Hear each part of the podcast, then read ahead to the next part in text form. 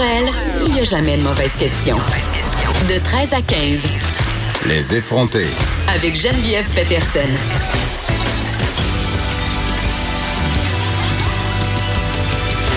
Cube Radio.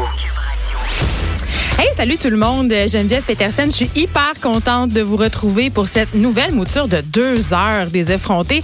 J'étais tout le temps fâchée cette année parce qu'on avait une heure puis j'avais jamais l'impression que je pouvais vous parler assez, qu'on pouvait euh, régler le cas de tous nos sujets, qu'on pouvait s'attarder en profondeur à tout ce qu'on voulait jaser ensemble. Mais là, on va avoir l'occasion de le faire. Donc, je suis très, très contente. Euh, mais c'est l'été. Donc, euh, on va rire quand même. Ça va être léger, inquiétez-vous pas. Mais on va quand même parler euh, de choses sérieuses et on va surtout avoir ben, nos collaborateurs qu'on aime, qu'on connaît déjà.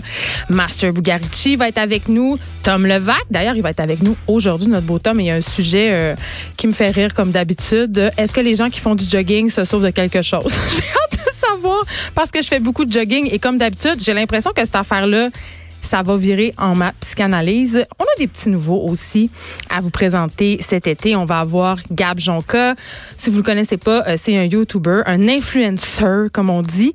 Euh, ça va être bien, bien, bien intéressant parce que Gab, il a une espèce de vision assez, euh, je dirais, cynique de, de l'univers de l'influence, de l'Instagram et de toutes ces autres facilités. Et on va commencer aujourd'hui avec un, un, à la fin de l'émission, avec un nouveau collaborateur qui s'appelle David Quentin. Et là, vous le connaissez pas, David et c'est normal euh, parce que c'est moi qui avais envie de vous le faire découvrir. C'est un libraire euh, qui va vous faire aimer les livres, qui va vous faire des suggestions littéraires québécoises parce que l'été, on le sait, c'est le temps. On n'a jamais le temps ben, ben, de lire pendant l'année parce que je sais pas si vous êtes comme moi là, mais même moi je suis auteur puis souvent, je me cherche du temps pour lire, puis on dirait qu'avec les livres que je lis pour le travail, ben les livres que je lis pour me divertir entre guillemets, les livres que je lis parce que ça me tente d'avoir du fun, ben c'est peut-être moins ça. Fait que l'été, c'est un moment qu'on prend pour s'arrêter. On s'en va en vacances au chalet, on s'en va en vacances, ou même si on reste chez nous à la maison. Il me semble que c'est le moment qu'on prend pour choisir quelque chose à faire, quelque chose à lire. Donc, David va venir nous parler euh, de ses favoris euh, tantôt, dont deux livres que j'ai lus, puis j'ai très hâte qu'on en parle, mais avant, avant tout ça ceux qui me suivent sur les médias sociaux, sur Instagram en particulier, peut-être que vous êtes déjà au courant de ma mésaventure jamaïcaine, hein? Parce que vous le savez, euh, j'ai pris une petite semaine de vacances loin de vous, loin de mes enfants.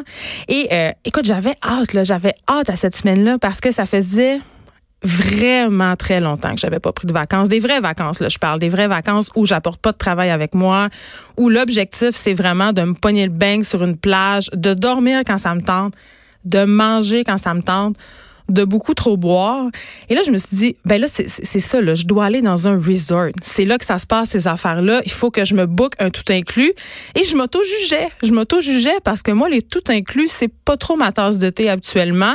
Je suis plus le genre de fille euh, à vouloir découvrir un pays, à pas trop me faire d'horaire. Dans le fond, je reviens de mes vacances plus fatiguée qu'avant, parce que j'ai tellement voulu visiter de trucs. Mais là, c'était pas ça. Donc, j'appelle une agente de voyage. Oh oui, ça existe encore en 2019, mesdames et messieurs, une agente de voyage. Parce que d'habitude, évidemment, euh, on fait juste acheter des billets d'avion sur Expedia, puis on part. Mais là, je me suis dit, ah, je connais pas ça, l'univers des tout inclus. Je vais me fier à quelqu'un. Je l'appelle, je me book un truc qui se devait être un 5 étoiles en Jamaïque. J'avais envie de me payer du luxe, comprends-tu? Je voulais un gym, je voulais une piscine, je voulais une plage paradisiaque, je voulais des buffets merveilleux, je voulais des bons spectacles, je voulais le paradis. Et euh, c'est pas ça que j'ai eu. c'est pas ça que j'ai eu du tout, du tout, du tout. Je vous raconte, euh, quand on arrive à l'aéroport euh, de Montego Bay, il y a des autobus qui viennent chercher les touristes et qui les amènent euh, dans les différents endroits qu'ils ont loués, donc les différents resorts. J'embarque dans cet autobus-là. Là, évidemment, on commence à s'en aller là-bas et là, je vois, premier sentiment de culpabilité. Là, je vois les villages là-bas, le monde pauvre, là, je me dis, oh mon Dieu, je suis tellement une grosse blanche privilégiée qui s'en va dans un resort entouré, protégé. C'est pas la Jamaïque. Je suis en train d'exploiter des gens. C'est pas bon pour l'environnement. Déjà là, je filais pas. On s'arrête dans le premier resort et là, c'était beau, c'était incroyable, c'était le paradis. J'oublie mon sentiment de culpabilité puis je me dis, ben écoute, j'ai le droit, ça les fait travailler, ça va être correct. J'espère que mon resort va être aussi beau que celui-là. Et là, on continue, on continue, on manque de se tuer deux, trois fois, tomber dans un ravin avec l'autobus. Et là, j'arrive à cette affaire-là, cette affaire-là qui se devait d'être mon petit paradis à moi pendant la prochaine semaine et je déchante. Je déchante bien raide parce que Je vois le hall d'entrée qui est loin d'être aussi majestueux que dans la brochure, qui a l'air un peu sale. Il y a comme deux, trois chiens errants. Là, je me dis, je vérifiais avec mon téléphone, est-ce que je me suis trompée? Est-ce qu'ils se sont trompés d'endroit? Est-ce que je suis dans le bon endroit? Et j'étais dans le bon endroit. Et là, je me pointe là.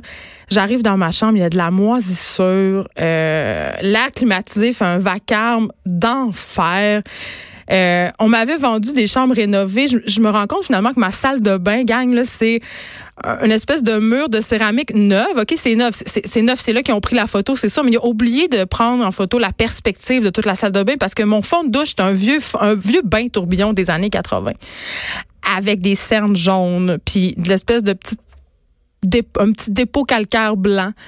Euh, bref, c'est bien sale, c'est bien dégueulasse. Puis là, je commence un peu à capoter, puis je me dis, hey là, euh, ça a pas l'air vargeux cette affaire-là. J'ai juste une semaine de vacances dans mon année. Ça m'a coûté, dans mon année, ça m'a coûté super cher. Je suis hors saison, puis ça m'a quand même coûté presque 2000 pièces.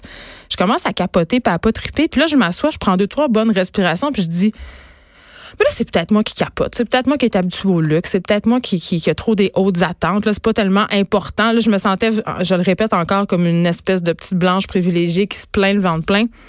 Je dis, je vais me calmer, je vais aller faire un peu le tour, voir le buffet. J'arrive, il n'y a pas vraiment rien à manger. Je peux pas voir au travers de mon verre tellement il est sale. Et là, je rencontre d'autres Québécois qui sont aussi découragés que moi de la situation. Personne ne sait quoi faire.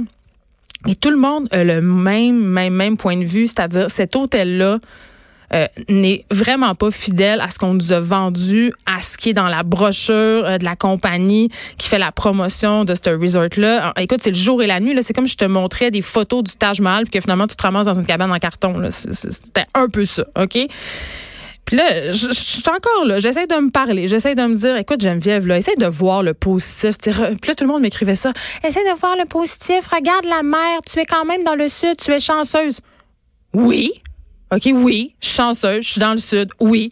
Mais le point, c'est pas ça. Le point, c'est je n'ai pas ce pourquoi j'ai payé.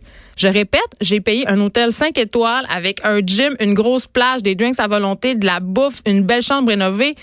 Et je suis dans une version cheap d'un espèce de resort délabré des années 80 qui aurait pu faire euh, qui aurait pu être dans Miami Vice. C'est là qu'on était au niveau de la déco. Donc voilà. Et là, euh, il y a des couples avec moi. Écoute, il y, a ce couple de Québécois, en particulier de Trois-Rivières, avec qui je jase pas mal. Euh, la madame, elle pleure. Elle pleure des larmes, OK? Parce que eux autres, c'est, ils économisent pendant toute l'année, OK, pour se payer ce, euh, voyage-là ensemble. Ces gens-là ont un commerce à Trois-Rivières. Quand tu as un commerce, tu peux pas laisser euh, comme ça ta business. Là, ça, ça demande quand même l'organisation. Et tu travailles beaucoup, donc tu es fatigué. Donc, tu sais, t'attends ces vacances-là avec, euh, tu sais, impatience, t'as hâte.